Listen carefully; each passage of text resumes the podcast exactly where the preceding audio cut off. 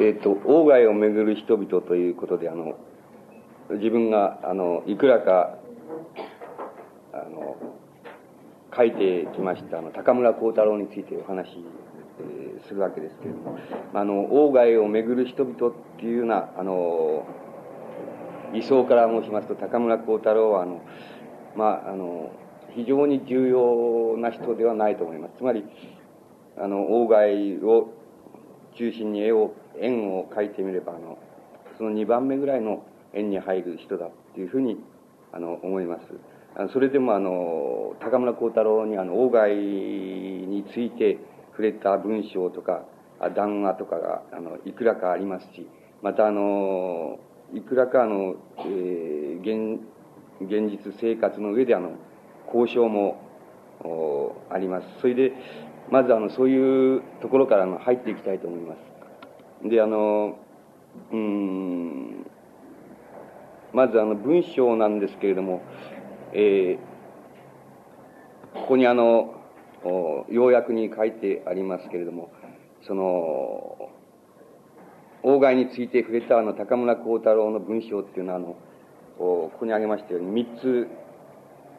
えー、あの、あります。それで、その他にもあるかもしれませんけれども、主なものとしてはこの三つだと思います。それで、えー、一つはその、鴎外先生の花子、つまり、鴎外の書いたあの、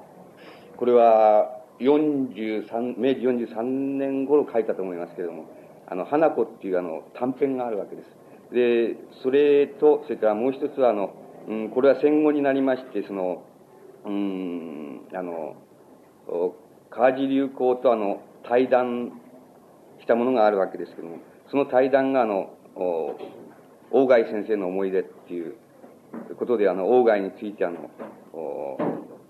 まあ、終始触れているわけです。で、もう一つはあの、うん、鴎外が、あの、亡くなった時に、えー、これはね、談話の引きだと思いますけども、まあ、あの、これも短いもんですけども、あの、頭のいい、あの、厳格な人だったっていう、この美行時代の思い出を、のことに触れて、あの、談話を、談話筆記を発表しています。で、これが大体において、あの、高村光太郎が、あの、鴎外について、えー、触れたり、あの、また喋ったりしたことの、あの、主要なものだと思います。で、あの、鴎外先生の花子っていうのは、あの、どう、これも短い文章なんですけども、あの、どういうものかと言いますと、あの、ロダン、つまりロダンのことを書いてるわけですけども、つまり、えー、あの、ロダンがあの、花子をあの、モデルに、えー、したいっていうんで、あの、アトリエに、えー、呼んだ時のことを、あの、テーマにして非常に短い、あの、短編、あの、書いて短編とも言えないほど短い短編を書いてるわけですけども、あの、その、それについて、あの、高村光太郎は、あの、もとより、ロダンに傾倒した人ですから、まあ、あの、鴎外の書いた花子について、あの、非常に、あの、つまりロダンの芸術上の考え方っていうものを、非常に短い、あの、短編の中でよく浮き彫りにしているっていうような、文章を、あの、書いています。で、あの、うん、まあ、あの、まあ、ただ、あの、事実問題として、えー、例えば、違うところもあると。で、まあ、あの、ロダンが最初に、あの、花子に会ったのは、あの、鴎外の小説では、その、うん、アトリエっていうことになってるわけですけども、最初に会ったのは、あの、芝居、劇場のその楽屋裏であったっていうのは、それはやっぱり、あの、事実とは違うことであると。それからもう一つは、その、あの、鴎外、あの、ロダンが、あの、花子に、このモデルになってもらいたいっていうことで、あの、お読んだわけなんですけども、その、鴎外の小説では、その、あの、まあ、花子がその、潔くその、うん、モデルになることを承知して、潔く、あの、着物を脱いだみたいになってるけども、本当はそうじゃなくて、その、えー、なかなか脱がなくて、その、恥ずかしそうに、あの、していたっていうのが、まあ、事実であろうと。まあ、そういうようなあのことはまあ小説ですから、まあ、フィクションとして、えー、いいわけですけども、えー、しかしとにかく非常に短いあの短編なのにあのよくあのロダンの考え方っていうようなものをあの浮き彫りにしているっていうようなそういう文章をあの書いております。それからあのうん。ロの大貝先生の思い出っていうのは思い出っていう対談はあのいろんなことに触れているわけですけれどもあのつまりその中で一番のこう、まあ、印象的なああの場面っていうのはあの、うん、高村光太郎があのヨーロッパから帰ってきましてそれでまあしばらく経った頃だと思うんですけどもあの外にそのつまりあのえ少しあの酔っ払いましてその、えー、つまり立ちんぼうにその軍服を着せて剣をするとあの外みたいになるっていうようなことを酔っ払ってまあ、えー、方言したわけです。でそのその方言をがあのなんか新潮という雑誌のそのまああのゴシップ欄に出ましてでそれに対してそのうん外がそのカンカンになって怒怒ってまあそれでまあ釈明の手紙やらそのお出かけていって謝ったりしたというようなそういうことがあの非常に印象深くその語られているわけです。であのうんつまりそういうことを確かに言ったかもしれないけどまあその酔っ払っててよくその言ったかどうかもよくわからない、えー、ような状態だったけどとにかく謝りに行ったっていうことです。であの謝りに、えー、行ったら要するにおめおめはその前々から私にそのなんか含むところがあるんじゃないかっていうふうに、えー、言われて散々その油を絞られたっていうようなことをあの話しています。で、うん、あの、まあ、えー、その高村光太郎はあの、鴎外を非常にまあ、尊敬してると、あの、尊敬してたと。それで、しかし、どうもあの、学校の先生だっていうこと、つまり、美校の時に習ってるわけですけども、その、学校の先生だっていうところでどうしても引っかかって、その、あの、なんか、なんとなくその引っかかるもんがあって、まあそういうところが、その、なんか出出たんじゃないかっていうようなことを、あの、言って、言っています。で、まあこれは、その次の、まああの、外との交渉についてっていうところから、ところでも、またあの、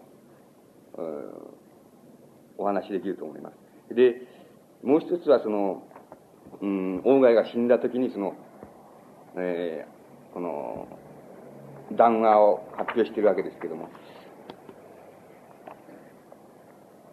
それはあの、美行時代、美行時代の時に、あの、外があの、美行のせ、えー、先生で、つまり何を講義したかと言いますと、美学な、ハルトマンの美学なんですけども、美学の講義をしたと。で、その、非常に厳格な先生で、えー、なんか、えー、その、近よ近寄りがたいものがありそれからあのうっかりバカなことを聞くとその怒鳴られそうな気がしてその非常にこうなんて言いますかその怖かったっていうようなことなんですけども。それでまあそのそこでその相話を書いていますけどもそのある時その一人の学生がその歌唱ですね。歌唱っていうのは仮の形っていうことですけど、歌唱っていうのは、な、なん、何のことですかっていうふうに聞いたその、外がその、カンカンに怒って、その、歌唱がわかんないなら、お前なんか試験を受けなくて、えー、いいから帰れっていうふうに怒鳴、怒鳴ったっていうような話をあの、そこで書いています。で、あの、まあ、あの、外は非常に、その、頭のいい人で、その講義も非常に面白いし、のユーモアもあって、その、交えて、非常に、えー、立派な講義だったけれども、その、まあ、なんと言いますか、その、うっかりバカなことを言うと、その、叱られそうな気がして、なんか、こう、おちおち、その、質問もできないっていうのは、そういうような、あの、厳格さっていうものを持っていたっていうのは、そういうことを、あの、その、王外が死んだ時の追悼の談話では、あの、言っております。で、あの、まあ、今度は、えー、実生活上の、あの、でのいろいろな交渉っていうことになるわけですけども、まあ、あの、高村光太郎の文章を読みますと、その、まあ、ところどころ、あのところどころその出てくるわけですけども、まあ、少年時代にあの王外の訳したその即興詩人をあの非常に熱読したと。それでまああのまあ暗唱するほど熱読したんだっていうようなことをはあの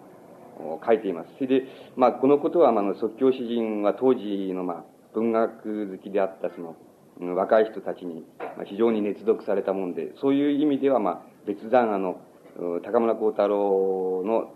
まあ、即興詩人に対するその、えー、こう、執着っていうものが特別であったっていうことは、あの、言えないと思います。それから、あの、うん、美術学校、だから今の芸術大学ですけど、美術学校に入っていたときに、先ほども触れましたように、大外は、あの、美学のこう、あの、先生としてその講義に、講義を受けたっていうことなんです。それで、あの、まあ、大外が講義したのは、あの、まあ、あの、今で言えば、あの、うん、そうですね、サルトルみたいなもんで、その、あの、みたいな、あの、非常に、あの、ヨーロッパで、あの、騒がれた、あの、哲学者なんですか、あの、ハルトマンっていう哲学者なんですけども、その哲学者のその美学についてのその、講義を、あの、王外があの美術学校でややったっていうことなんです。それで、あの、王外は、あの、なんて言いますか、高村光太郎の、あの、親父さんっていうのがやっぱり美術学校の先生でしたから、まあ、そういう意味では、あの、父親は、まあ、王外と、まあ、学校での同僚だったっていうようなことがあったわけです。それで、これはまあ、あの、真偽のほどはよくわかりませんけれども、っていうのは、あの、そんなにあの、はっきりと確認できませんけれども、あの、高村光太郎のあの、徴兵、まあ、徴兵を、あの、原査っていうものをあの延期するっていうような時にあの、えー、まあ、あの、与謝野官か、何かの口利きで、その、王外に頼んで、その、徴兵延期のことを、まあ、運んでもらったっていうのは、そういうような、あの、ことが言われています。で、あの、それはあの、美術学校を出てからのことですけども、そういうところでは、あの、実生活上、あるいは現実上で、王外とあの、との、まあ、交渉があったっていうふうに、あの、言うことができます。で、あの、住まいが、まあ、皆さんご承知のように、えー、近いですから、まあ、えー、まあ、王外が、その、馬かなんか乗って、その、団子坂を上がっていくとこ、上がったり降りたりとこ見見たかもしれません。そういうような、あの、ことはあったと思います。それから、高村光太郎が、あの、ちょうど、ヨーロッパから帰ってきた、えー、来た、まあ、割合に、えー、すぐ後なんですけども、あの、王外が、あの、歌会っていうものをあの、その、やったことがあります。で、その歌会はまあ、ここに4番目の、あの、官長老歌会っていうふうに書いてありますけども、あの、これに、あの、高村光太郎もまあ、えー、呼ばれたと。あの、そういうようなことがあります。で、えー、ところでその、えー、高村光太郎は、あの、一度ぐらいしか、の、この抱えには出ていないそうです。これはあの、えー、北川太一さんっていうあの、高村光太郎の研究家がいるわけですけども、北川さんの、あれではあの、一回ぐらいしか出ていないそうです。それで、うん、な、なぜ出なかったかっていうのは大変面白いわけですけども、あの、とにかくなんだかんだ理屈をつけて、一回しか出ていないそうです。で、今そこをこう入ってきましたら、そこに鴎外、高村光太郎からの鴎外にあった手紙、あ れあの、ありますけど、あれ大抵、あの、みんな、その、今度はどっかへ旅行行くから出席できませんとかっていうのは、そういう手紙がそこ並んでいましたですけど、あの、そういうような調子で、なんだかんだ要するに理屈をつけてあんまり、あの、出なかったと。つまり一回だけ出たっていう、一回ぐらい出たっていうような、あの、そういうことらしく思われます。で、あの、それはまあ、高村光太郎っていう人は非常に、あの、なんて言いますか。まあ、へその曲がった人、ところがある人ですけども、その、文章を読みますと、そういうそのへその曲がったところはちっとも出ていないので、あの、本当のところはよくわかりません。つまり、えー、外に対してどういうふうに、あの、どういうような考え、あの、考え方、感じ方を持っていたかっていうことは、あの、本当はよくわかりません。それで、えー、ただあの、うん、まあ、王外の生き方っていうもの、それから高村光太郎の生き方っていうものを、あの、こう考えてみますと、あの、なんて言いますか、その、あながち、その、おまあ、頭の良い厳格な人であって自分はその尊敬してたっていうような、そういう言葉の裏には、まあなんか、あの、もっと違うものがあったかもしれません。つまり、あまり、あの、その、うん、外の、なんて言いますか、あこう、おなんか権威に向かってその急進的なところがあるわけですけども、そういうものに対しては、高村光太郎は、あの、ある意味で非常に、え、反感を持っていた、つまり潜在的なその批判を、あるいは反感を持っていたんじゃないかなっていうふうに、あの、推察はできます。で、あの、官庁老歌会で、あの、高村光太郎が、あの、うん、読んだっていうふうに言われている、あの、短歌が、あの、一つだけあの、あります。で、これもあの、えー、もっとあるわけでしょうけれども、よくわかりません。それそれはあの、えっ、ー、と、盆っていう、あの、盆っていうのはお盆っていうことですけども、いや、いやいや違います。盆っていうのはあの、普通の、この、ものを乗せるお盆っていうことですけども、えっ、ー、とね、一力のこてると我と酒、酒飲めば、飯を継ぐとて盆を出す人っていうのがあるんですけどね。えー、一力のこてると我と酒飲めば、飯を継ぐとて盆を出す人ってなんですけども、これが、あの、官庁老歌会で、高村光太郎が、あの、読んだっていうふうに言われている、あの、作品です。で、それ以外では、あの、えー、官庁老会で、あの、どのような、あの、歌を、一回出席してどのような歌を作って、作ったかっていうようなことは、あの、よくわかりません。それから、あの、その後の先ほどもちょっと触れましたですけど、立ちんぼう事件っていうのがあるわけですけども、これはあの、高村光太郎があの、ヨーロッパから帰って、まあ一種の、まああの、デカダン状態で、あの、あり、またあの、何かとその、まあ、先輩筋、先生筋っていうものには盾をついていたっていうような、あの、そういう時代、えー、だと思うんですけども、そういう時代に、あの、まあ、この、先ほど言いました、その対談で、あの、語っているところによりますと、その、なんか湯島の裏のあたりに、その、なんか妙な格好をする、その立ちんぼが、その、おあの、いたと。それで、あの、その、そういう立ちんぼがいたっていうことで、まあ、あの、に引っ絡めて、その、まあ、えー、あの立ちんぼに、その、まあ、おあの軍服を着せて、それで剣をずらしたら、森鴎外と、鴎外とそっくりじゃないかっていうような、そういうようなことを言ったと。で、それが、まあ、いわばゴシップとして、その、えー、雑誌に、えー、載りまして、それで、えこれは北川大志さんのあれですけれども、えー、鴎外は、あの、官庁老緩和っていう文章を書きまして、2回 ,2 回にわたってそのことについて触れているそうです。で、あの、こいつは全集には収録されていないんじゃないかっていうふうに思いますけど、あの、2回にわたってその、えー、その、高村光太郎の方言に対して、その、触れていあのいるとのことです。僕自身が、あの、確認できませんでした。その、あの、探し出せませんでしたけども、あの、2回にわたって触れているそうです。そして、あの、まあ、こう、問題がその、なんか、酔っ払った挙句の方言っていうことじゃ済まなくなって、で、高村光太郎が、まあ、あ手紙を、え、出し、そして、えー、あの、謝りに行ったと。で、あの、まあ、散々、その、油を絞られたっていうような、そういうような、あの、事件があります。で、あの、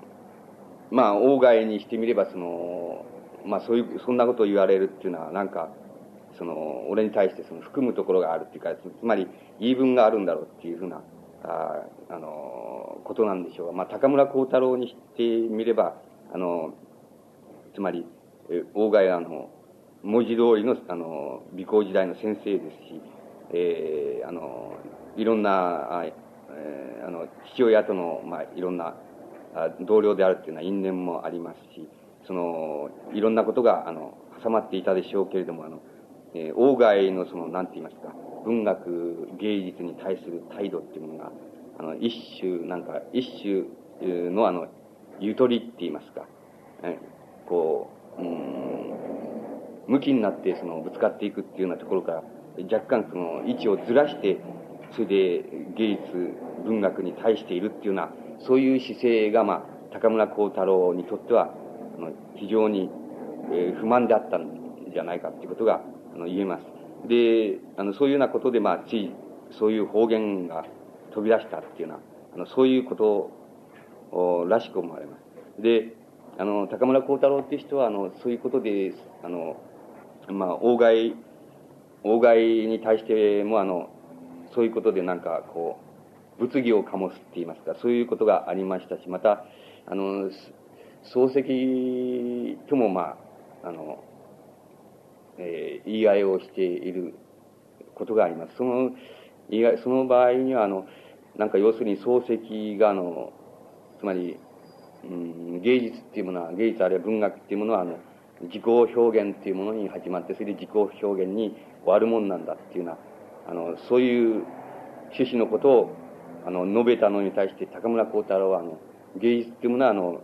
自己表現に始まるなんていうことはありえないと。つまり、あの、自己表現なんてものを目指すんじゃなく、ない、ないんだっていうのは、あの、ないんだ。しかしその結果が、あ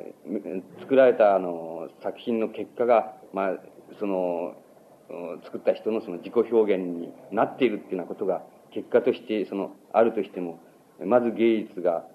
芸術あるいは文学っていうものが自己表現から始まり、自己表現に終わるっていうようなことはないっていうような、そういうようなあの文章を、また高村光太郎が書いあの書いてるわけです。で、あの、その場合には、まあ、漱石の言う意味の、意味のあの芸術は自己表現に始まり、あの、自己表現に終わるっていうのは、そういう、う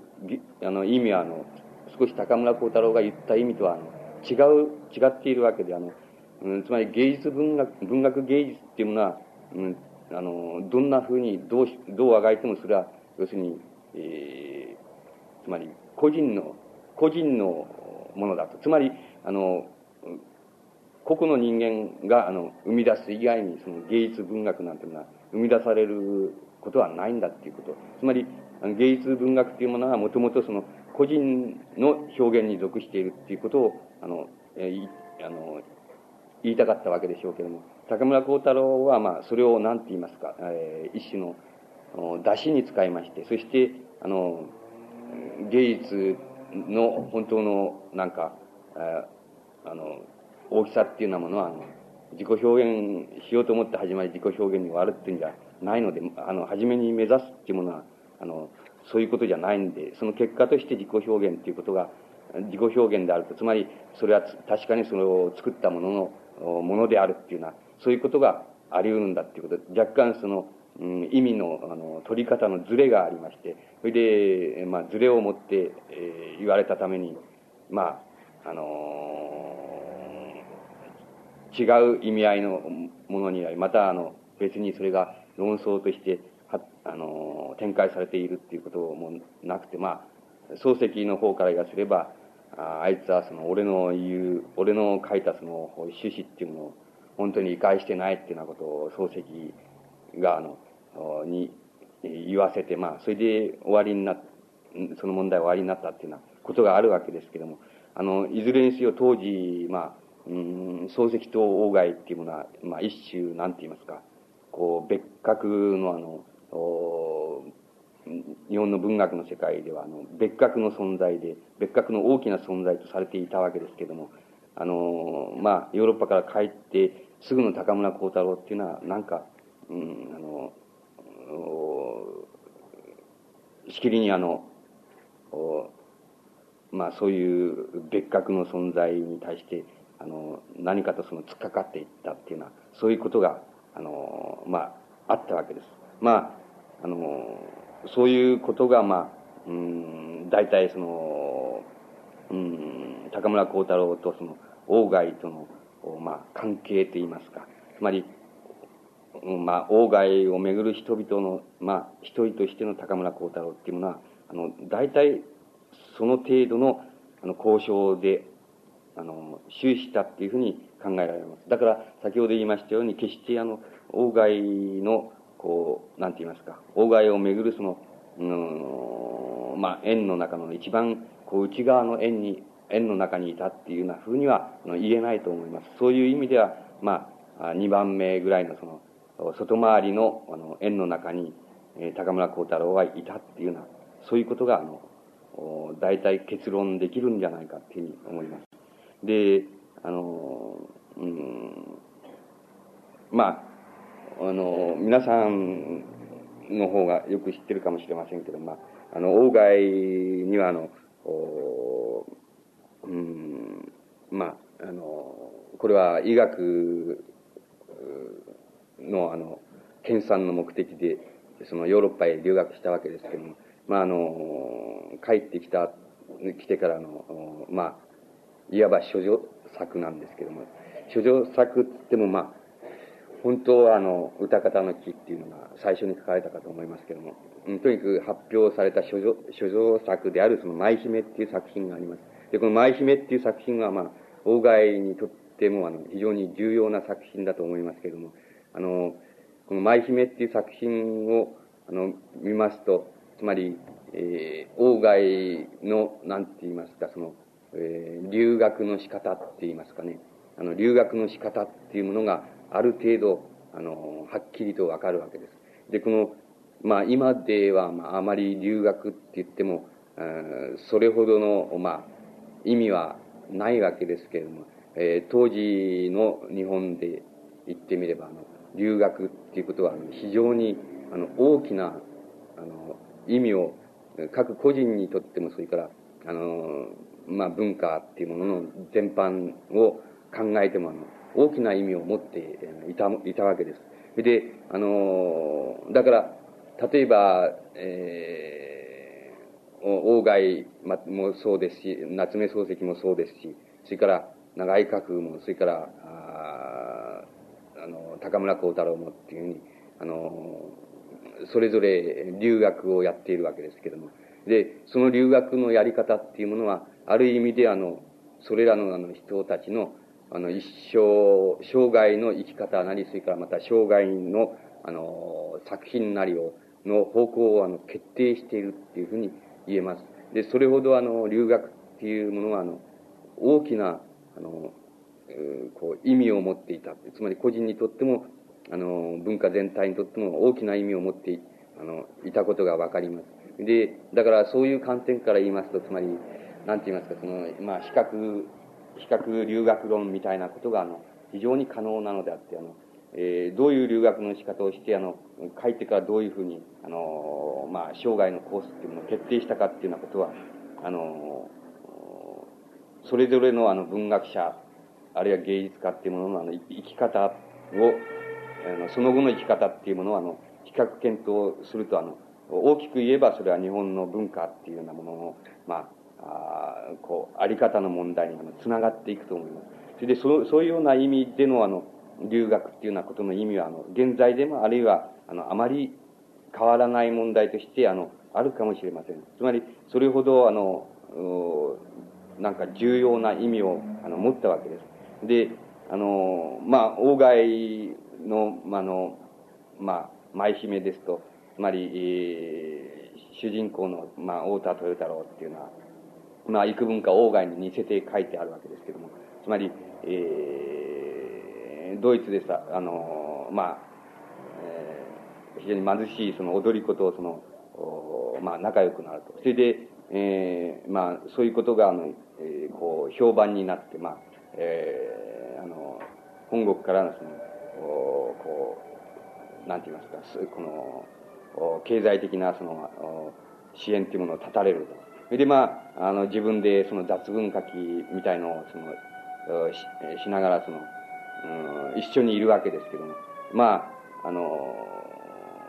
まあ、友人の勧めで、その、おなんか、いつまでも、まあ、あの、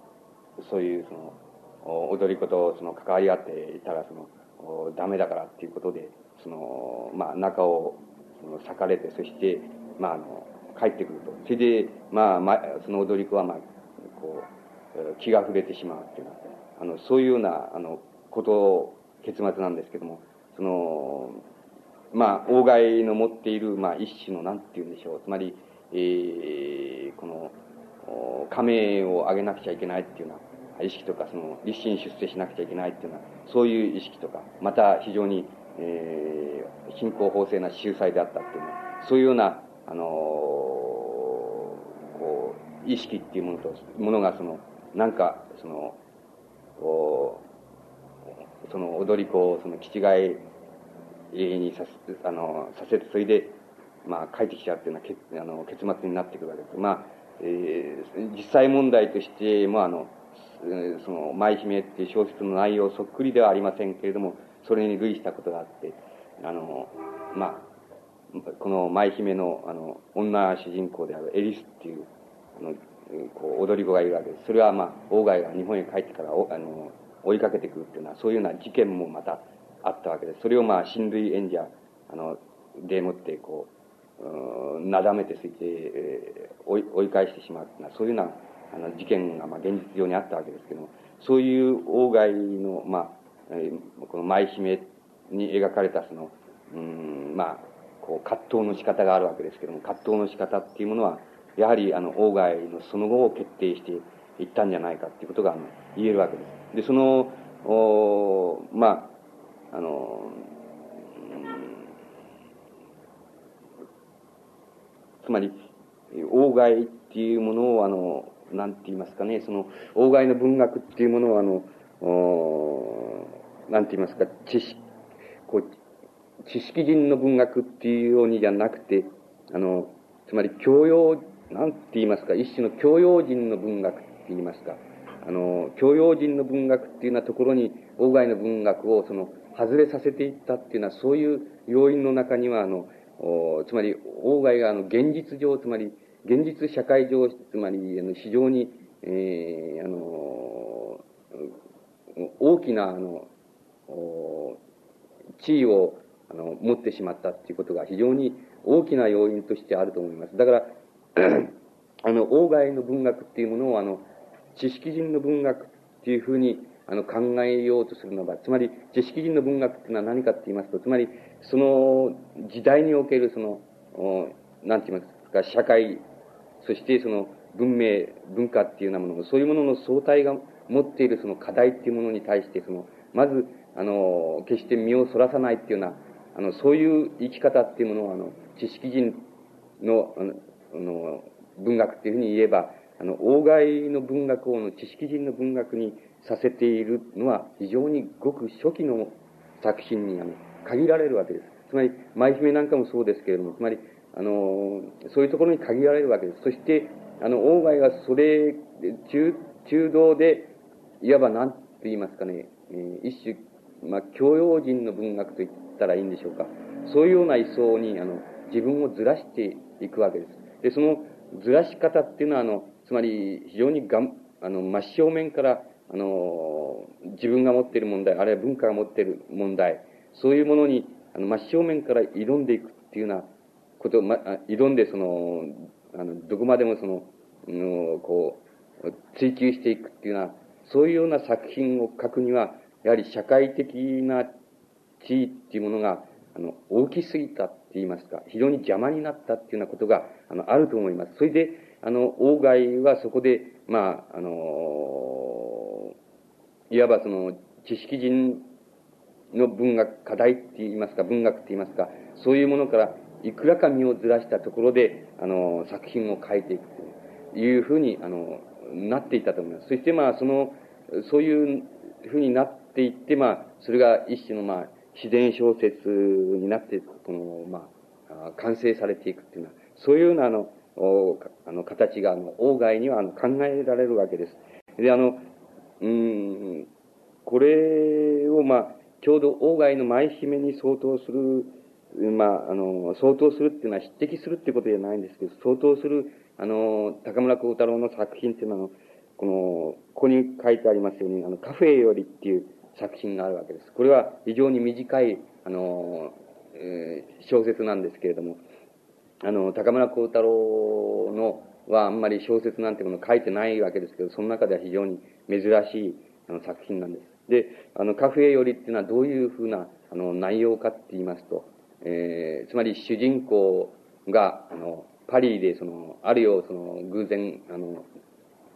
うん、街の、街で、街中でその、三人の、あの、女の子とその、会うわけです。で、その、お別に見知り合いでも何でもないわけで、行きずりなんですけれども、その、えー、なんだかんだっていうふうに交渉が生じて、その、あの、主人公がその、その中の、まあ、一人の、あの、女とその、おまあ、ホテルへ行って、その、泊まるわけです。それで、あの、なんか、えー、一夜明かして、それで、あの、翌朝、その、起きて、なんか鏡の前へ立ってみると、その、立ってみたら、その、非常に、うん、気持ちが悪いくらい、その、なんて言いますか、えー、色の黒い、あの、男が、その、黒いその貧相な男が、その鏡に映ってる。それで、まあ、それは、いわば、まあ、自分、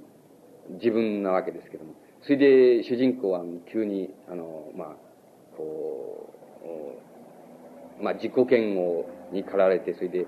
早々にしてその女と別れてその帰ってしまうっていうのは、そういうようなあの、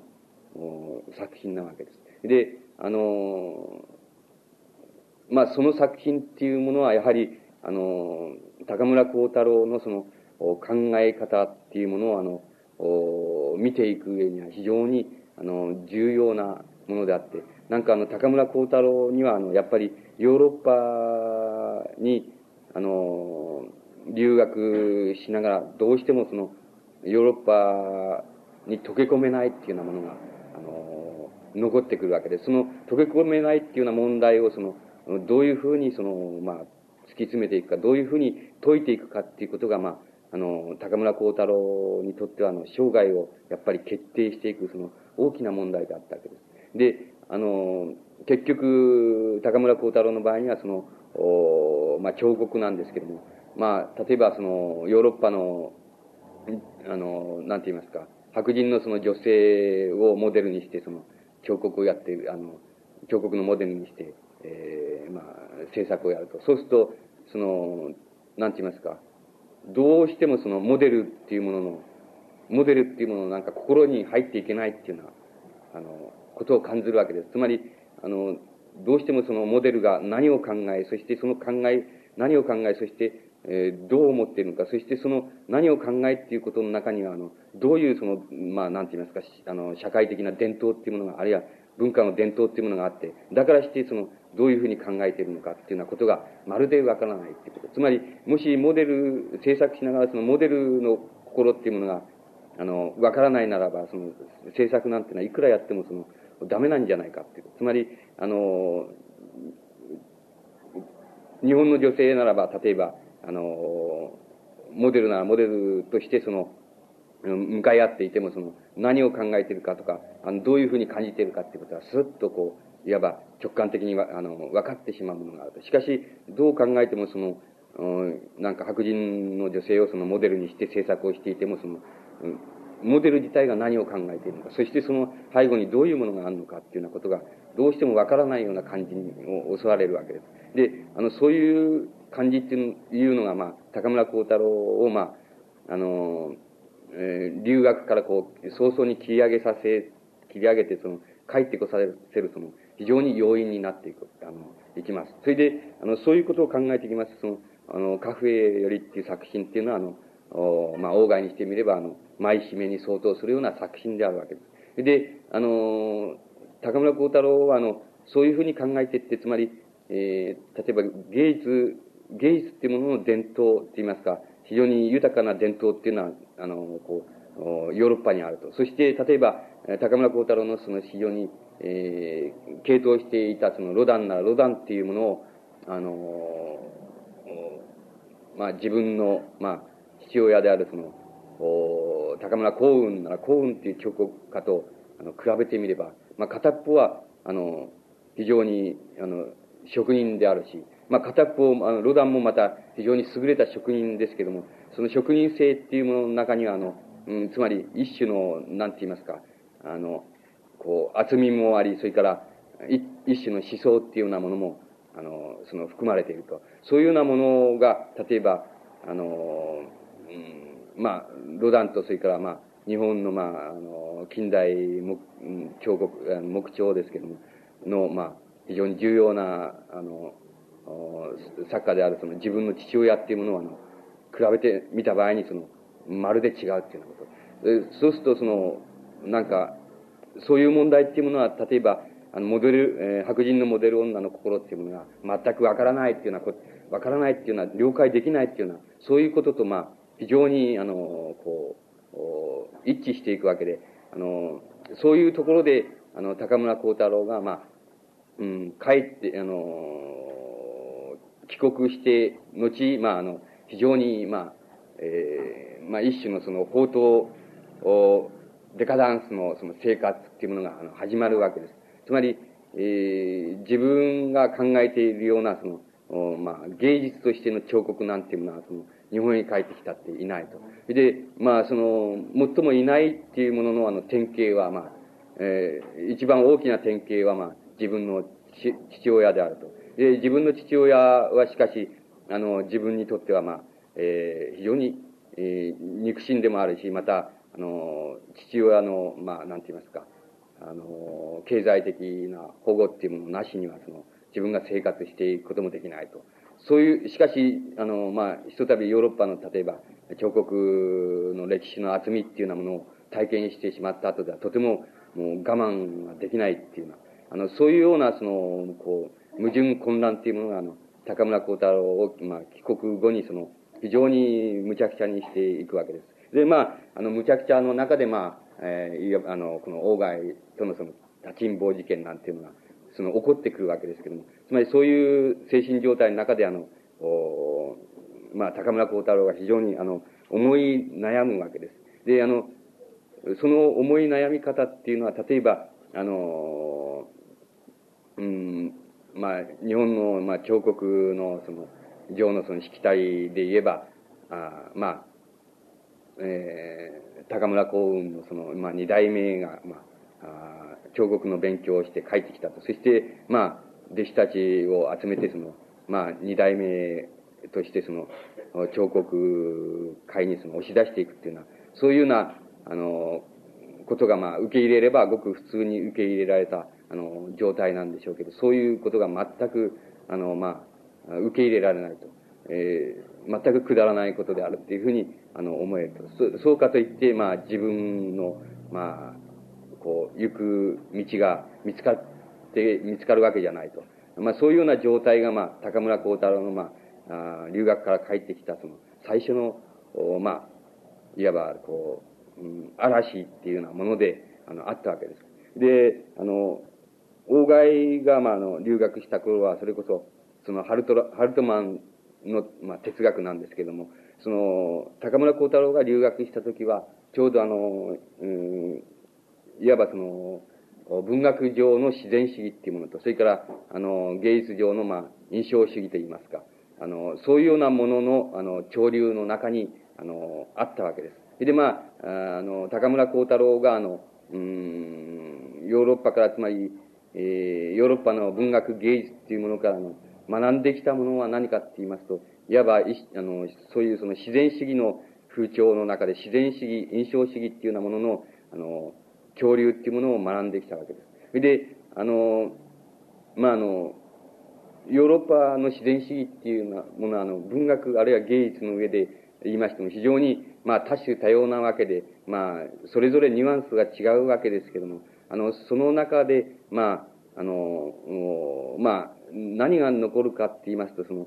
まあ、自然っていう、つまり自然っていうものをどういうふうに捉えるかっていうのは、そういう問題が、まあ、あの、最後に、えー、残ってくるわけで、でその問題はやはり、あの、高村光太郎を、あの、うん、なんて言いますか、その芸術上、あの、非常に、あの、こう、大きくその、こう悩ました問題で、それは、あの、高村光太郎が、まあ、帰国後に、えー、あの、美術評論とかの翻訳とかで、その、ヨーロッパの自然主義と、それから、まあ、芸術上の印象主義っていうようなもの、そういうようなものの紹介を盛んにやったわけですけども、その紹介をやり、やりながら、まあ、どういうふうにして、あの、お自分なりの、あの、自然、つまり自分なりの自然主義なわけですけども、そういうものをどういうふうにして、その、気づいていくかっていうようなことが、あの、高村光太郎にとってのその帰国あの後の、あの、重要なあの課題になっていったわけです。で、あの、そういう課題の中で、まあ、あの、高村光太郎のその、おえー、なんて言いますか、その、生涯のコースっていうものは、あの、決定されていくわけですけれども、あの、うん、高村光太郎が、あの、まあ、どういうふうにして、あの、自分なりに、あの、自然っていうものに対する、その考え方をどういうふうにして獲得して、えー、いったかって言いますと、その、大体その、うん、これまたあの、ヨーロッパの自然主義っていうものと、その、うん、ちょっと概念が違うわけなんですけども、高村光太郎の一種の自然主義っていうものは、あの、うん、つまり、えー、これを、まあ、あの、なんて言いますか、その思想上、あるいは、あの、この関連、関連生活上、あるいは精神的な課題として言いますと、その、人間、人間というものは、あの、つまり、えー、この、善、善を、あの、なす動物であるし、また、あの、同時に悪をなすことが、あの、できる動物である。それからまた、あの、善、えー、その、道徳的であることもできるし、また非常に背徳的であることもできると。で、もし、あの、人間を測るその価値基準って言いますか、測る価値基準っていうものは、あの、どこにあるかっていうふうに、あの、考えていった場合に、何に価値を与えるかっていうふうに考えていきますと、つまり、善、善だからその、価値があって、その悪だから価値がないっていうようなことは言えない。それから、またあの、道徳的だから、あの、よろし、よろしくて、その、うん、背徳的だから、その、悪いっていうことも言えないと。で、あの、なんて言いますか、非常に、えー、あの、折り目正しく、あの、礼儀正しいから、しく、まあ、なんて言いますか、その、真実だから、その、えー、それが価値あるっていうふうにも言えないと。それからまた、非常に、えー、狡猾であるから、あの、また非常に獰猛であるから、それが、あの、価値が少ないっていうことも言えないと。要するに、もし人間っていうものに、その、ものがその、あらゆるその、その、まあ、崇高なことから、あらゆるその必勝なこと、それからあらゆる狡猾なことから、あらゆる真実なこと、すべてその人間っていうのは行いうる、可能性を持っているとすれば、あの、本当に価値あるっていうことは、要するに、え、なんて言いますか、その、そこにその、うん、なんて言いますか、その、作為あるいはその、えー、公理と言いますか、結果に対する配慮っていうようなものが、あの、全くなくて、あの、自然でありさえ、自然であるならば、やることが自然であるならば、つまり、あの、やることに、あの、なんだ作為がないならば、それは狡猾であろうと、獰猛であろうと、それはやっぱり非常に価値があるんだって。それから、あの、その、うん、いわば一般的に非常に背徳であるっていうふうに言われていることだって、それは、それがもし自然ならば、つまり作為がないならば、それはやはり、あの、価値のあることである。つまり、もし、だから、そういう意味でその自然っていうものに、あの、乗っ取って、つまり、自然っていうもの、人間の自然っていうものに乗っ取っていくっていうこと、ことならば、あの、それは非常に、あの、許す、あの、非常に、あの、まあ、なんて言いますか、個人を律するその、なんて言いますか、うん、価値観でもあるし、またあの、いわば世界を律するって言いますか、あの、全体を律する価値観ともなり得ると。つまりまた、それはあの、えー、道徳あるいは倫理っていうものの名をかぶせられない倫理っていうこと、倫理でもあり得ると。つまり、それは個人を律する基準でもあり得るし、また、あの、全体をあの律する基準でもあり得ると。そういうふうなものを、例えば、あの、自然っていうふうに呼びますと、それが、要するに、あの、最も、おまあ、なんて言いますか、正しいって言いますか、大きな、あの、基準なんだっていうようなこと。だから、あの、それは芸術館の上で言えば、例えば、あの、彫刻作品な彫刻作品っていう場合に、何を、あの、彫刻作品っていうのは一体何なのかっていうようなことになっていくわけですけども。で、高村光太郎が考えたのは、そもそも要するに、彫刻性っていうのは何かっていうと、要するに、それはもともと、うん、要するに、あの、自然の中にある、例えば、あの、まあ、あこう、岩石なら岩石がポッとこう、あったと。で、あの、大体彫刻なんていうのはどういうふうに始まったかって、そういう、その自然物っていうものが、まずとにかくあって、で、そういうものを、例えば、あの、人間、人間がその、改めて、例えば、自然の岩石な岩石があったときに、改めてそういうものを、あの、自分で、あの、自分の手で作りたいっていうようなふうに欲求したときに、例えば彫刻っていうような芸術のこのジャンルっていうのが発生したんだっていうのが、あの、高村光太郎の考え方なわけです。だから、あの、元を正せば要するにそれは、そこらへん、あの、人間がそこにいなくても、ま、また人間なんかあの、いない以前から、あの、そこに石があり、それで木があり、草がありっていうのは、そういうふうにあったもの、それを例えば人間っていうものが、いわばあの、自分の手で、あの、作りたいっていうふうに、自分の手で実際に手を動かして作ってみたいっていうふうに、あの、考えたときに、あの、彫刻っていうものは発生したの。だから、彫刻っていう概念も元を正せば、やはり、もうどうしてもそこに行き着くんだっていうようなことが、あの、高村光太郎を支えたその、まあ、芸術観であったわけです。で、あの、そういうふうに、あの、こう、考えて、あの、つまりそういう考え方に、例えば、高村光太郎があの到達したっていうには、あの、いくつかの理由が考えられるわけですが、それは先ほど言いましたように、その、ヨーロッパのちょうど自然主義運動は、あの、運動のその真っ只中に、まあ、留学して、その、それを、まあ、真正面から浴びたっていうようなこと。で、その場合に、先ほど言いましたように、その、何が、つまり、白人のモデル女だったら全くわからないっていう、そういう全くわからないっていうようなものを、あのどういうふうに、あの、わかるように、つまり自分のものとしてその差し出しうるかっていうようなこと、つまり、えー、自然主義文学、自然主義文学芸術運動っていうもの、そういうもののヨーロッパにあるものを、例えば自己流にですね、あの自分流に例えば、あの、自分流なところであの、組み立て直していくって言いますか、そういうことがまあ、一つの要因だったと思います。つまりそういう自然観っていうものを、あの、自分なりにこしらえていった要因だったと思います。それでまあ、その自然観はまあ、ヨーロッパは自然主義における自然、自然観、あるいは印象主義における自然観っていうものと、まあ似ても似つかないわけですけども、それはまあ自分なりにそういうふうに、まあ、いわば焼き直したって言いますか、自分なりに、あの、考えついていったっていうような、あの、そういうものとして考えることができます。それだから、あの、そういう問題と、やっぱりもう一つは、その、なんて言いますか、えー、このね、うん、つまり、ある程度その、まあ、ヨーロッパから帰ってきて、その混迷状態にあって、その無茶苦茶な生活をするわけですけども、生活の仕方をするわけですけども、あの、そういう過程が、まあ、あの、まあ、何年かの後に、例えば、あ奥さん、まあ、長長沼千恵子ですけども、奥さんと、あの、こう、結婚した以後、その、あの、ぴたりと収まっちゃったわけです。で、収まっ、つまり、収まったっていうのは、その、収まっていったっていうのは、そういうその、生活上の過程っていうものが、また一つその自然観、高村光太郎の独特なその自然観っていうものを、あの、作り上げていったあの、要因になったっていうふうに、あの、考えることができます。そうし、そうしますと、例えば、あの、あの、まあ、皆さんがよく知っておられる作品、あの、あれでは、童貞っていう、あの、詩集が、まあ、最初にあるわけですけれども、この童貞っていうあの詩集っていうものは、あの、うん、つまり、非常に混迷状態にあった時期から、えー、時期の作品から、まあ、そうでなくて、あの、奥さんと結婚して、その家庭生活を営んでいくっていうのは、あの、まあ、いわば、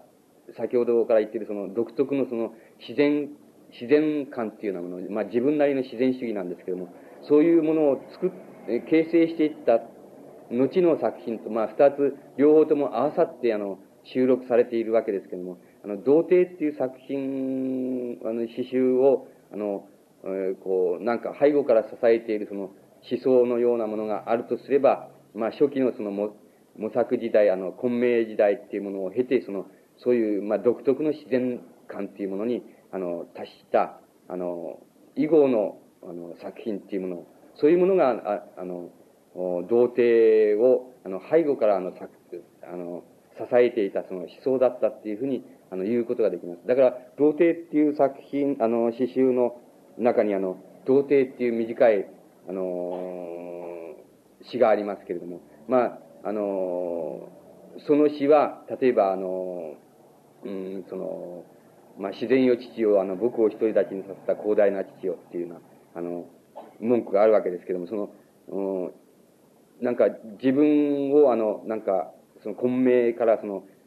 一種独特の、なんて言いますか、あの、自然観でもって自分をこう、生活的にもまた芸術的にもこう統一させていくっていうのは、そういうことをさせてくれたものは、やっぱり自然なんだっていうのは、あの、そういうようなあのことを、まあ、が、あの、童貞っていう作品の中に、まあ、込められているわけです。それで、あの、童貞っていう作品は、あの、な、どういうところが、あの、つまり、これをまあ、あの、童貞っていう作品をそのま、それだけをこう取り出して読むっていうことじゃなくて、これをまあ当時のまあ、あの詩の世界って言いますか、詩の世界の中にポトッと置いてみて、そしてどういうような意味があるかって言いますとね、その 一つはその、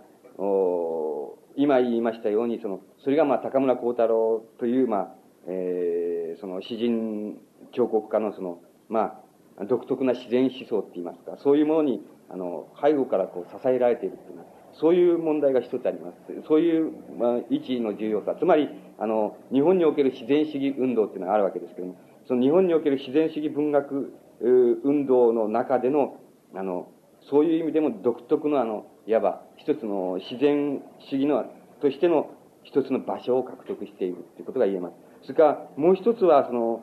あの、つまり、えー、これは、例えば皆さんがその東村とか、あの、まあ、あこの、それから少し後のその、有名とかね、あの、旧金とかっていうのは、そういうその象徴主義の、え、詩人たちの作品っていうものと比べてみればわかるわけですけども、その、なんて言いますか、あの、人間、つまり人間の持っているその、おなんて言ったらいいんですけど、かね、その内的なリアリティって言いますか、心理的なリアリティって言いますか、そういうものっていうものは、あの、そういうものは、あの、詩の作品の中で、あの、定着し得たっていうことは、あの、童貞が、あの、最初であるわけなんです。で、つまり、あの、そういうふうに、当時のその詩の、例えば象徴主義のお代表的な詩人である、その有名なら有名、あるいは好きだ球菌なら球菌っていうような人のあの詩の作品っていうものと、あの、比べてみればすぐにわかりますけれども、あの、つまり、心理的リアリティって言いますか、あの、内面、内面のこう、動きっていうものですね、内面の動きをこう、微細に捉えるっていうような、そういう捉え方っていうのは、あの、当時のあの詩の、あの表現の仕方の段階では、その、不可能ではあったわけですけども、それを、まず、あの、非常に、えー、はっきりした形で、真っ先に、あの、実現しているっていうようなことが、あの、言えます。それは、あの、童貞の持っている非常に、あの、特徴のある、あの、点だと思います。これは、あの、例えば白秋の詩にもないし、その、三木露風の詩にも、ないので、つまり、そういう、こう、あの、こう、心理的リアリティっていうものを非常に、あの、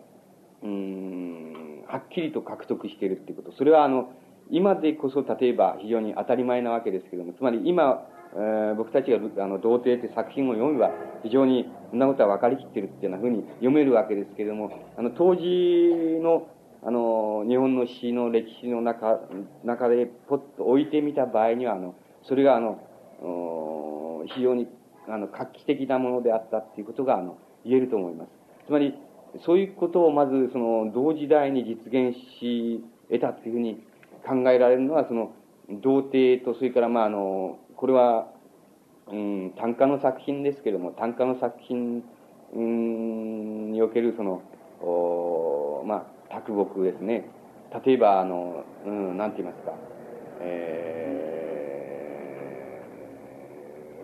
ー、この卓木の何とも言えない、その、おまあ、形態って言いますか、形態をその、お歌った短歌の作品があるわけですけどもね、つまり、うん、例えばね、その、まあ、あの、う、うぬうぬぼるる、その、共に相づち打ちている、施しをするごとき心でっていうような、そういうような作品があるでしょ。それから、そういうような作品とか、まあ、こう、空き家の中でぽっさりして、その、タバコを飲んだとかね。なんかそういうような作品があるんですよ。そういう作品は、あの、非常に、あの、大きな、あの、意味を持っています、いますし、また、あの、非常に困難なことだったっていうことが、あの、言うことができます。これは、あの、うん、この困難さっていうのはちょっと、あの、なんて言いますか。つまり想像を絶するわけで、あの、まあ、想像を絶するその意味合いを、あの、持っていたということは、あの、言えるわけなんです。これはもうちょっと現在からこう考えてでは、あの、こう、うまくこ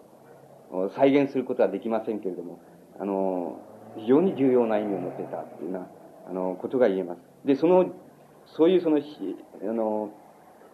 詩の表現の中にその、心理的なその微細なリアリティっていうものを与えうるっていうことは何が、そういうことがどうして重要なのかって言いますとね、あの、そういうことはある程度その、なんて言いますか、その、借り物でない、借り物でないその、近代っていうものを、つまり借り物でない近代意識っていうものをですね、そういうもの、借り物でない近代っていうものを、あの少なくともあの、あの、高村光太郎な高村光太郎、あるいは、卓木な卓木っていうのは、あの、その個人がですね、その、なんか、こう、獲得していたっていうことを、あの、意味するわけなんですよ。つまり、あの、そういうことは、例えば現在の、あの、詩の表現の段階では、あの、別にそれは物珍しくも何でもないわけですけども、あの、もう当時として考えれば、あの、こう、まあ、いわば、こう、借り物の近代ではなくて、こう、内からこう、あの、内側からこう走っていくっていうのは、外こう、走っていくようなそういう近代っていうもの、そういうものを、あの、うん、こう、あの、こう獲得していることを意味しているんです。で、そういうことは、あの、非常に個々の、あの、優れた人にしか、その、見られないわけで、あの、卓木なんかも、その、あの、まあ、あの、初期の、あの、文語帳の詩が、つまり、有名なんかをこう、真似した、有名や旧金っていうものを真似したあの、詩やなんかあるわけですけどね、そんなものは、あの、まあ、別にどうってことないわけですけどもね、あの、非常に、まあ、卓木の場合は非常に、あの、まあ、若い、若いうちにも生活上の、うん、なんか、こう、幾辛酸を舐めて、それで、まあ、文学を、で身を立てるなんていうその夢はもう、めちゃくちゃに打ち砕か、砕か砕かれてしまったと。そういうような、あの、後になって初めて、なんかそういう心理的な、つまり、リアリティっていうものをあの、獲得するわけです。つまり、本当の意味での近代っていうもの。つまり自分の身についた近代っていうこと。つまり、自分の身についた、あの、なんか、いわば文明開化っていうものを、あの、獲得していくわけです。で、高村光太郎の場合には、おそらくその、ヨーロッパに、あの、留学して、あの、した時に、その、受けた、その、なんか、こう、なんかヨーロッパに対するその、なんか尊敬って言いますか、そういうものと、それから、また、あの、それだ、それにもかかわらずまた、その中に入っていけない。最後には、やっぱ入っていけないものが残るっていうのは、あの、どうしても出てくるっていうのは、そういう問題っていうものも、まあ、とことんまで突き詰めたっていうのは、そういう形で、あの、やっぱり、あの、今後、まあ自分の身についたあの近代っていうものを、あの、獲得していったいったんだっていうことが、あの、言えると思います。で、あの、高村光太郎の、まあ、生涯っていうのは、あの、非常に長いわけで、また文学史的にも長いわけですけども、あの、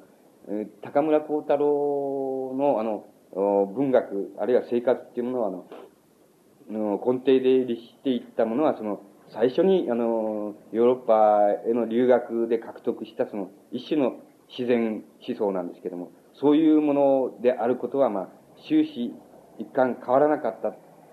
あっていうふうに言うことができます。ただ、あの、その内容、変わらなかったけれども、その、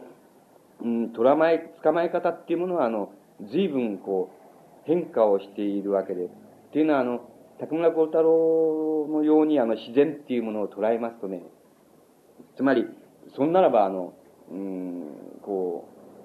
う、あの、なんて言いますか、その、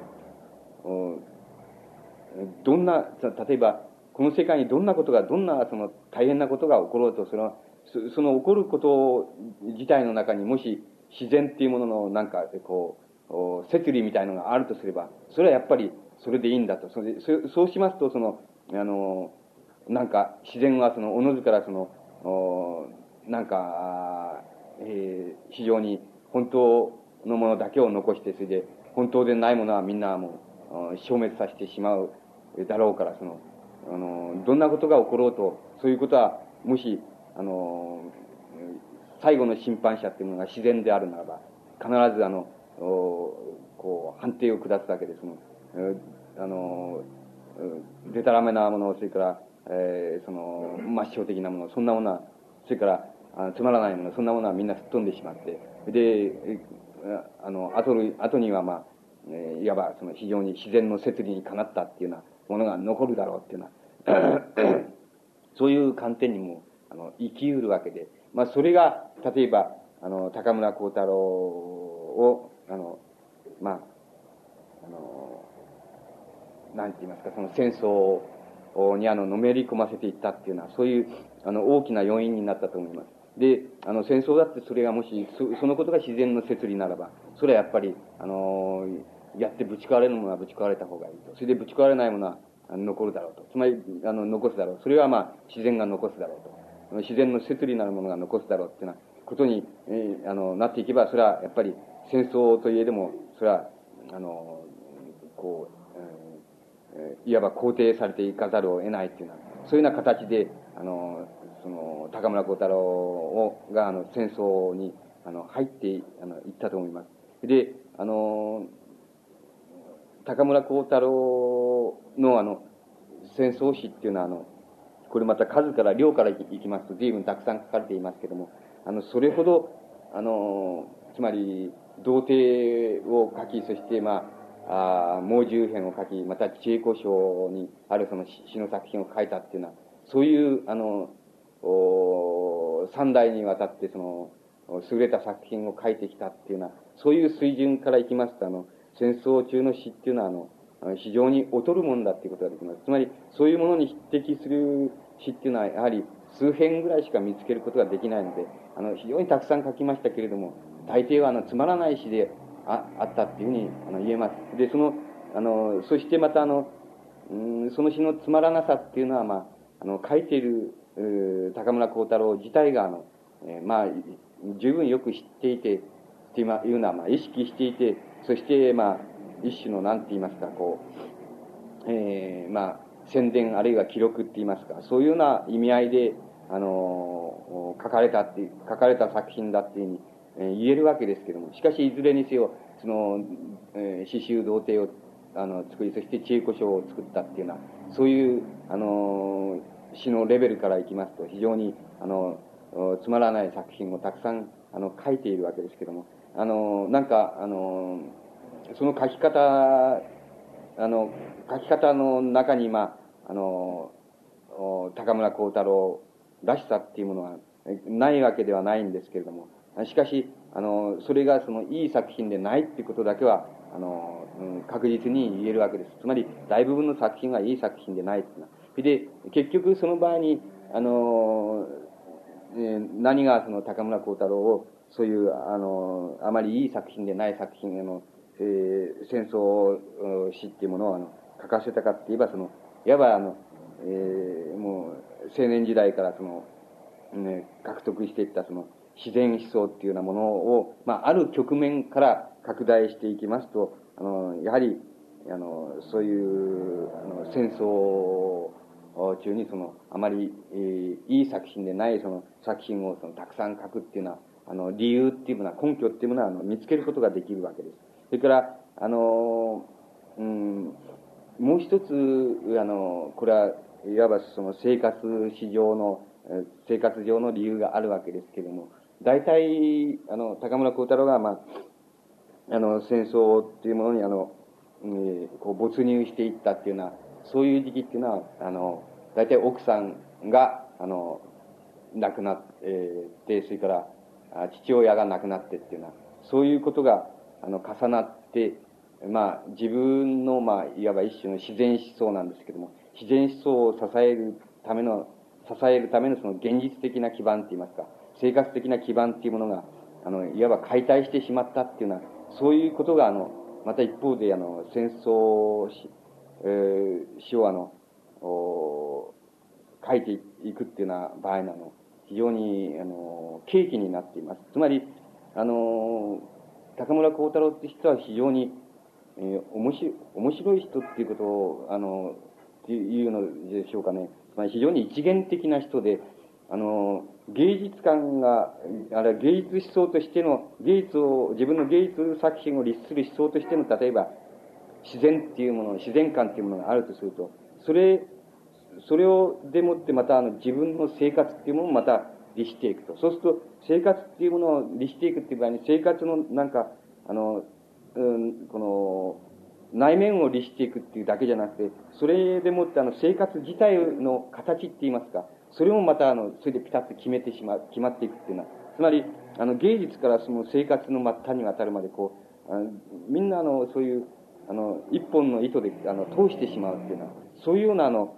ことをあの、や、やった、あの、お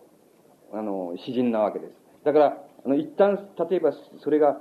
生活上の、生活上のどこかで、その、なんかこ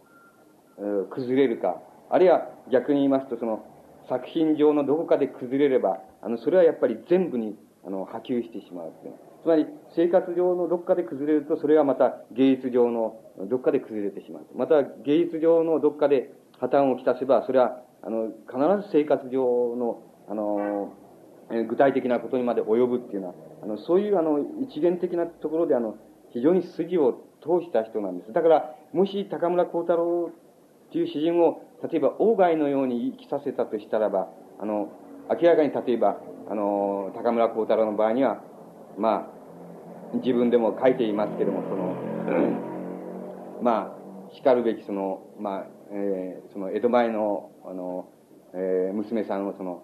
おあの、娘さんと結婚して、それで二代目幸運ということで、その、お親父さんの弟子たちに囲まれて、その、なんか彫刻を作って、それで、えー、食べていくっていうのは、そういう、つまり、大外ともし同じ、えー、あの、ヨーロッパから帰ってきて、同じようにやったとしたらば、そういうふうにするはずなわけなんですよ。ところで、あの、そういうふうにしないわけです。で、あの、この、全くその、両親の意に、意にかかなわないっていうのは、両親のイメージにかなわないっていうような、あの、生き方と、それから、あの、作品と、それから作品の作り方と、それから、あの、結婚の仕方っていうのを、や、もう具体的にやってしまうわけなんです。で、そのやってしまうっていうのに、あの、一つの、あの、思想上のその、思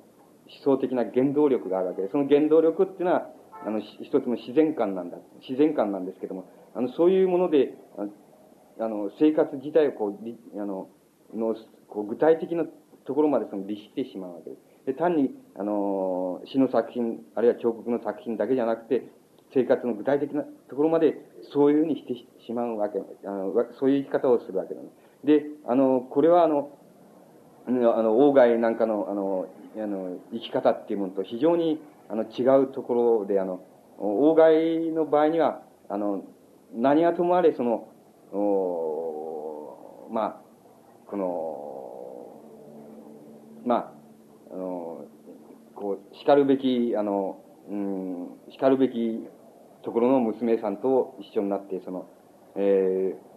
えー、母親をまあ、喜ばせ、そして、それで叱るべき、えー、あの、なんて言いますか、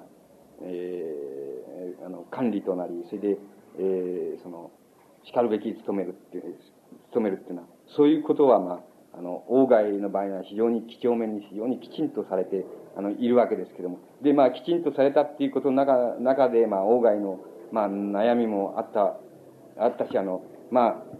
外を苦しめた、その、えー、まあ、内面で苦しめた問題っていうのはあるわけですけども、あの、少なくとも外、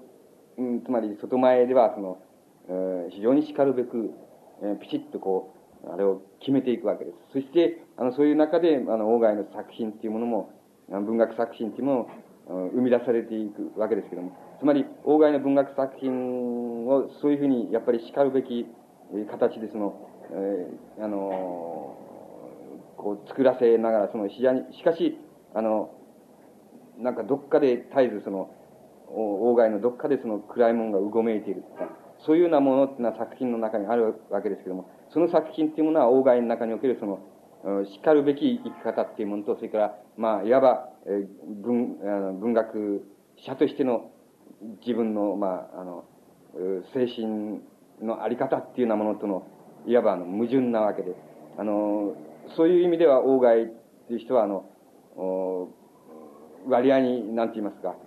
えー、あの、なんか、生き方っていうものと文学っていうものと割合に、あの、割合にうまく、あの、両立させて、えー、つまり二元的に両立させて、しかも、あの、うん、二元的に両立させたところで起こる矛盾っていうものが、矛盾葛藤っていうものがまた、外のあの、文学作品を、その、生み出していく原動力になったっていうようなところがあるわけですけども、あの、高村光太郎の場合には、あの、そのやり方っていうものは非常にもう、単純といえば単純ですし、あの、はっきりしているって言えばはっきりしているわけで、あの、なんか、えー、こう、生活の具体的な隅々っていうものと、それから、あの、からまあ芸術作品、あるいは詩の作品の隅々っていうところまで、もう一つの、まあ、あの、太い線でバッとこう、みんな繋がっているっていうのは、そういう、あの、あの、生き方をやってのけたわけです。で、あの、うん、まあそういう、この、だから、高村光太郎の、あの、こう、うん、っていう人をその問題にする場合には、あの、なんかあの、詩の作品、彫刻の作品っていうものがもちろん、あの、大変な問題になりますけれども、あの、それと同じように、あの、何と言いましょうか、まあ、生活史と言いますか、生活の歴史って言いますか、あるいは生活の仕方って言いますか、そういうことが、あの、非常に、あの、重要な、あの、意味を、あの、同時にも持ってくる、あの、ことがあるわけです。で、あの、まあ、いわば高村光太郎の、こう、その生活の仕方って言いますか、生き方っていうのは、あの、非常に、あの、無理なわけです。まあ、無理なわけでっていうのは、あの、一元的だから無理なわけなんですけども、その、無理なわけですからね、あの、まあ、あの、どっかで、どっかで、その、まあ、ほころびができるっていうようなことが、まあ、考えられるわけです。で、あの、それがおそらく、あの、例えば、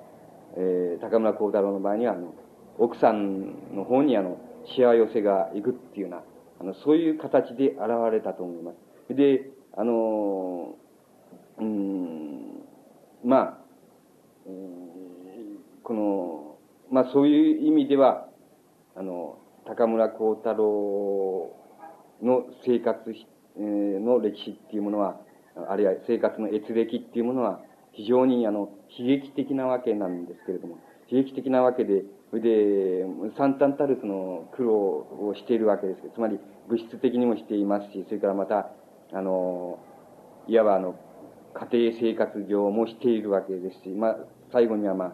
あ、あの、まあ、奥さんの方に幸せがいって、それが、まあ、あの、精神異常っていうようなことで、にまで、あの、行って、まあ、家庭的な崩壊っていうことが、あの、起こっていくわけですけども、あの、そういう、あの、起こり方っていうのは、あの、おそらくその高村光太郎の、なんて言いますか、あの、非常に単純ですけれども、その生活と芸術ってやつをもう一元的に結びつけて、もう決してあの、どっかで切り離さないとか、どっかで、あの、二元的にこう切り離して考えるっていうようなことをしないっていうのは、そういう、その、あの、一種のこう、緊張と言いますか、無理と言いますか、そういうものが、あの、まあ、そこに破綻となって出てくるっていうようなことが、あの、あ非常に重要なこととして、あの、浮かび上がってくると思います。で、あの、まあ、皆さんのの方で、あの、読まれる、まあ、高村光太郎のあの、うん、稽古書なんていうのは非常に、あの、うん、まあ、いわばあの、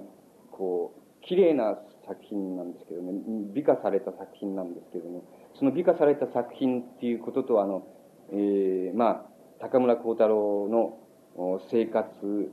の閲歴っていうものとは全くあの違うわけで、まあ、むしろ逆に言いますと、あの、高村光太郎というあの、詩人はあの、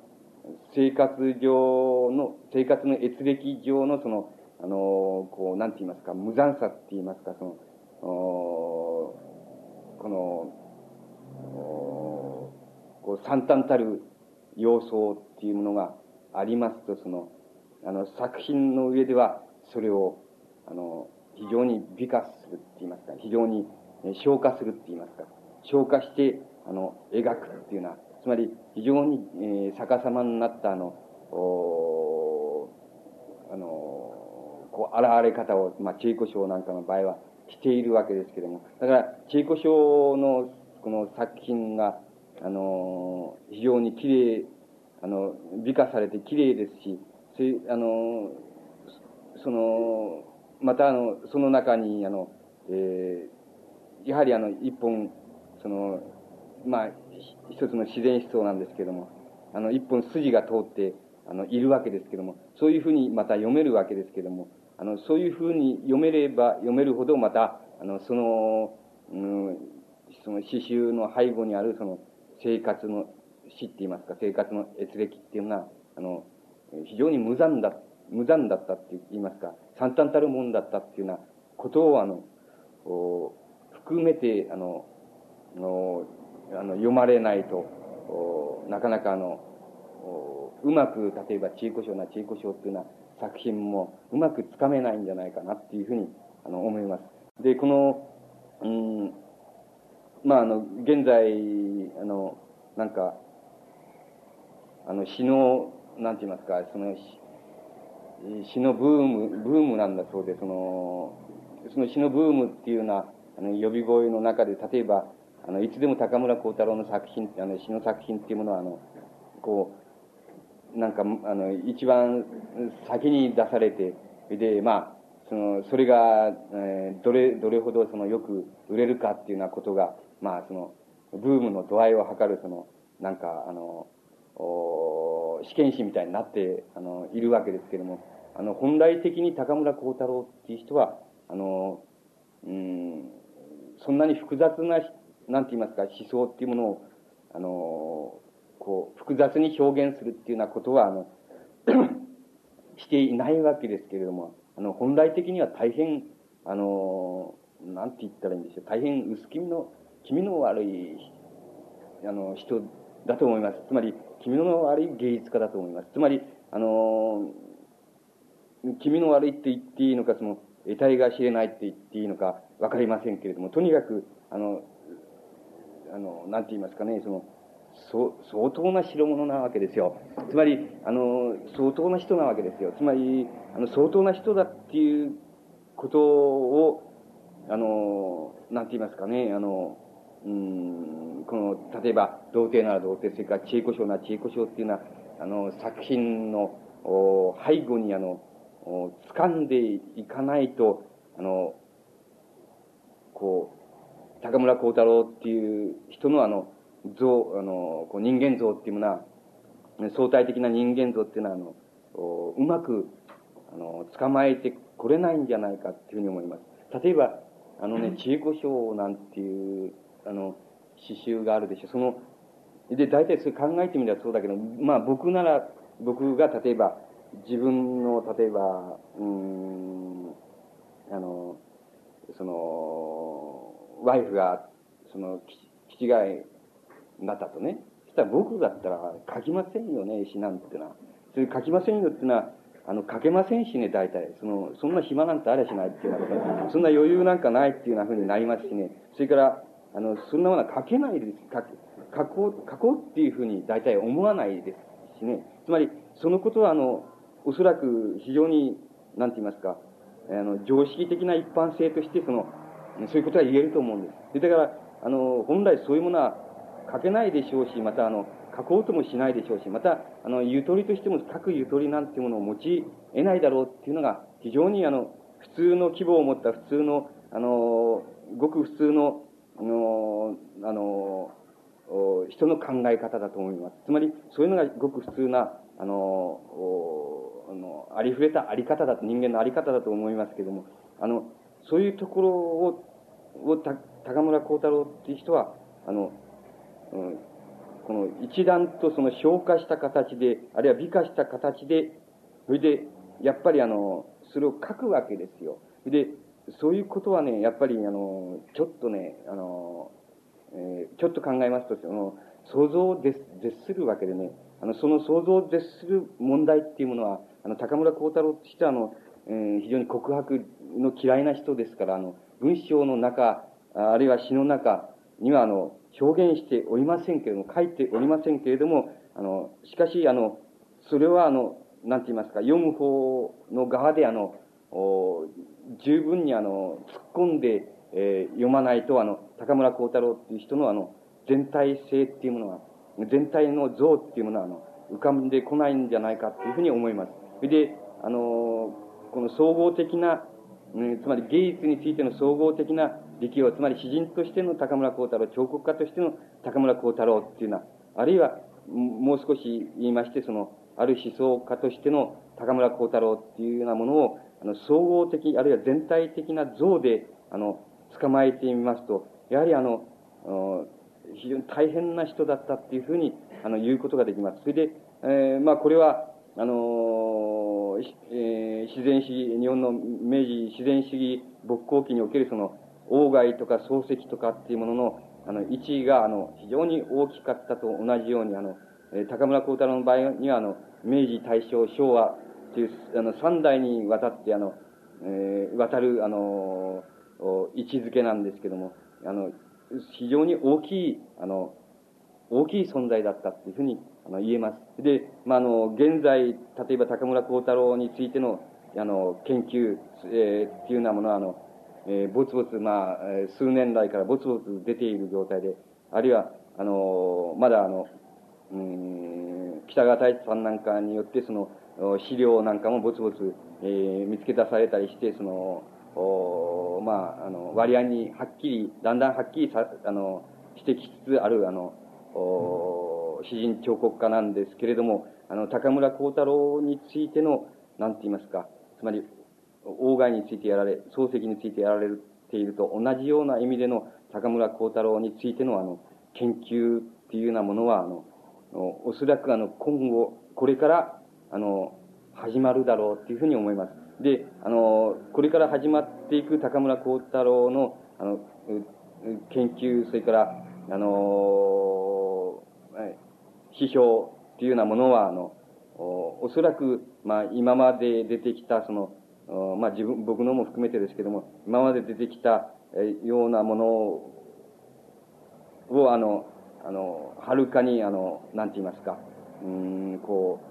う、大きくしたような、つまり、えー、多面にし、また、あの、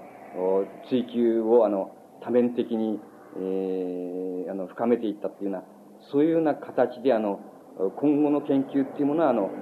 なされていくと思います。で、その、その研究あるいは追求の、あの、うん、今後の課題っていうものは、例えば、あの、その現在、その、死のブームであるっていうような、あ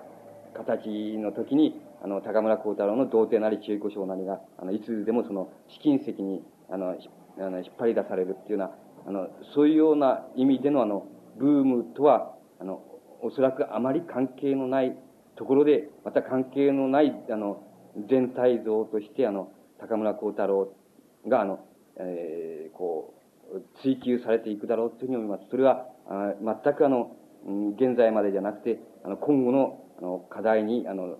属しているっていうふうに、まあ、言うことができるでしょう。で、えー、この、まあ、うん、外、まあ今日は王外を巡る人々っていうことですけども、王外を巡る人々としては、まあ、えー、この第二圏内に入る人ですけれども、あの、おまあ日本の近代文学、それから近代、えー、彫刻っていうようなものの中で、高村光太郎の、あの、